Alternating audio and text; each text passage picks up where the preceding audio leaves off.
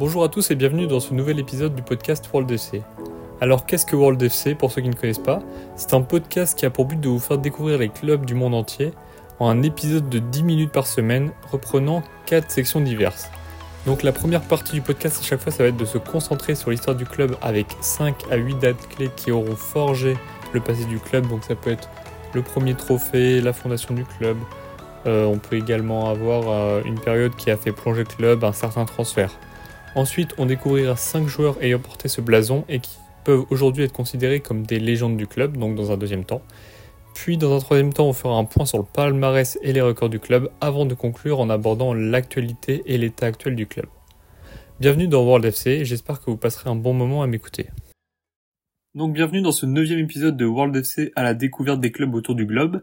Et aujourd'hui, nous partons à la rencontre d'un des clubs emblématiques russes et présents dans le quatuor de la ville de Moscou avec le Dynamo, le Lokomotiv et le Spartak Moscou.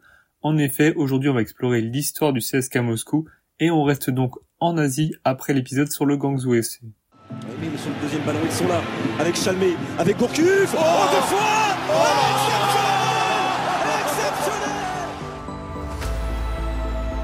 Pour cet épisode, j'ai retenu 8 dates clés ayant forgé l'histoire du CSK Moscou. Les dates sont un peu éparpillées avec 4 dates au XXe siècle et 4 dates au XXIe siècle. Comme ça, on va pouvoir survoler les grandes périodes sur les 112 ans d'histoire du club. Donc la première date, c'est le 1er avril 1911 avec la fondation du club sous le nom de OLLS. Au tout début, le club est seulement la section sportive de la Société des amateurs de sport de ski et il jouera lors de ses premières années en deuxième division de la ville de Moscou. Mais il remportera son premier titre en 1917 en gagnant le championnat du chemin de fer Moscou-Kazan. Donc c'était un peu différent de maintenant, il jouait un peu dans des compétitions différentes dans la ville de Moscou. Sous le championnat du chemin de fer, c'était un peu particulier. Et afin de pas être dissous le club rejoindra l'organisation sportive de l'Armée Rouge et prendra le nom de OPPV dans les années 1920. Un petit bond en avant, en 1945, le club il aura changé encore de nom, euh, encore une fois, et deviendra le CDKA en 1928, et jouera sous ce nom lorsque le championnat national soviétique se créera en 1936.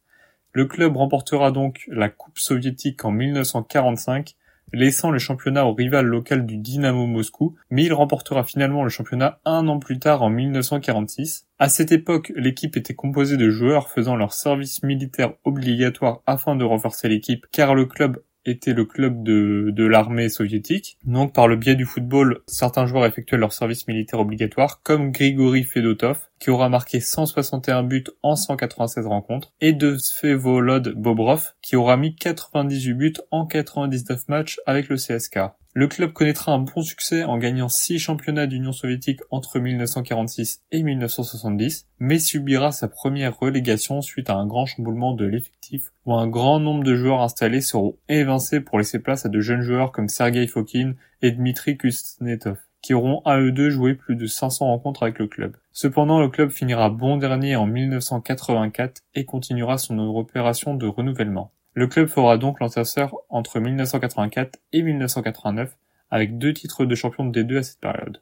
Après la dissolution de l'Union soviétique en 1991, suite aux événements de la chute de Berlin, le championnat soviétique disparaîtra pour laisser place au nouveau championnat russe en 1992. Le club perdra un grand nombre de joueurs qui partiront jouer à l'étranger et connaîtra à partir de là plusieurs finales de coupe et jouera la Coupe d'Europe à plusieurs occasions. En 2002, le club remportera beaucoup de titres à partir de cette période avec 5 coupes de Russie et 4 supercoupes entre 2002 et 2009, ainsi que 3 titres de champion entre 2003 et 2006. Le CSK deviendra alors un des clubs majeurs du pays sur cette période et bâtira une armoire des trophées conséquente. La sixième date c'est le 18 mai 2005. Alors pour recontextualiser, lors de la saison 2004-2005, le CSK Moscou participera à la Ligue des Champions et tombera dans la poule de Chelsea, du FC Porto tout juste vainqueur de la compétition en 2004 et enfin du Paris Saint-Germain. Ils réussiront malgré un groupe relevé à finir troisième de la poule devant le PSG et seront donc qualifiés pour les 16e de finale de la Coupe UEFA, ancêtre de l'Europa League. Ils élimineront donc le Benfica puis le Partizan Belgrade avant d'écarter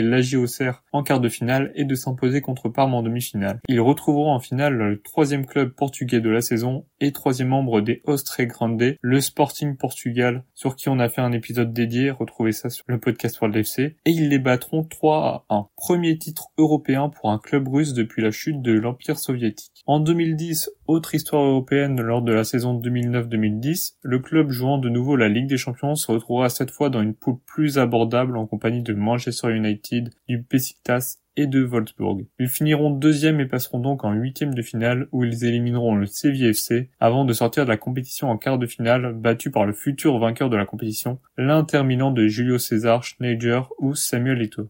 Depuis 2010, le club regagnera trois fois le championnat russe et deux coupes de Russie jusqu'à 2021 et le début de la guerre contre l'Ukraine et l'exclusion des compétitions européennes pour les clubs russes. Une date peu significative à l'échelle du CSKA Moscou, mais très importante pour l'ensemble des clubs russes qui se retrouveront à jouer seulement les trois trophées nationaux. Le coup franc de Messi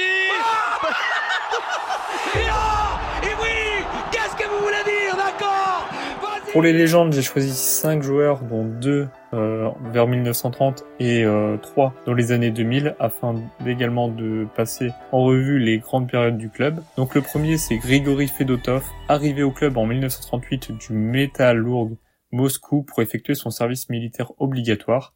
Grigory Fedotov amènera le club à finir deuxième puis troisième du championnat national soviétique. Il jouera au club pendant 11 ans et marquera 161 buts en 196 rencontres. Il est encore à ce jour le buteur le plus prolifique de l'histoire du CSKA Moscou. Il remportera trois championnats d'Union soviétique entre 1946 et 1948 et finira par prendre sa retraite en 1949. Il sera ensuite entraîneur adjoint du club jusqu'à sa mort en 1957. Le stade Grigory Fedotov sera le stade du club entre 1961 et 2007, une bonne manière d'honorer la mémoire de ce joueur. Légende récente du club, Sergei Ignashevich arrivera en 2004 en provenance du Lokomotiv Moscou. Le récent international russe jouera 547 rencontres avec le CSK Moscou. Ce défenseur central d'un mètre 86 remportera 5 championnats, 5 coupes de Russie, 6 super coupes de Russie et une coupe de l'UEFA avec le club avant de prendre sa retraite en 2018. Il est actuellement entraîneur et vient juste de monter en première division russe avec son club du Baltika Kaliningrad. Ayant joué au moins une saison avec Ignatchevich, L'entraîneur actuel du Zénith Saint-Pétersbourg, Sergei Semak, a joué 329 matchs avec le CSKA Moscou. Ce milieu de terrain russe, arrivé de l'Asmaral Moscou en 1994, quittera le club en 2005 pour le PSG avant de revenir un an plus tard en Russie et prendra sa retraite au Zénith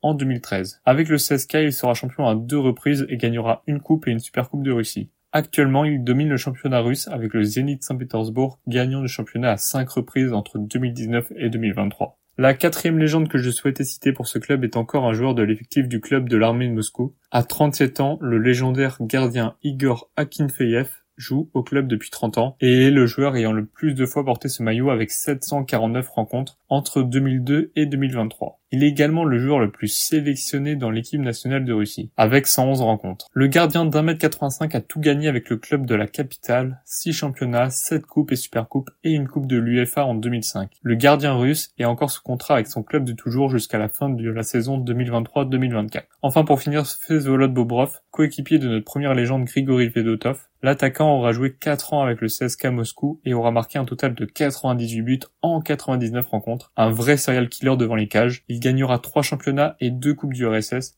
et entraînera le club à deux reprises dans les années 60 et 70. En parallèle de sa carrière de footballeur, il est également capitaine de l'équipe de hockey sur glace de l'URSS et jouera donc avec la section hockey du CSKA Moscou, gagnera quatre titres de champion avec le club et sera champion du monde à deux reprises en 1954 et 1956 avec l'URSS. C'est donc un athlète légendaire pour le CSKA Moscou mais également pour l'histoire de l'URSS.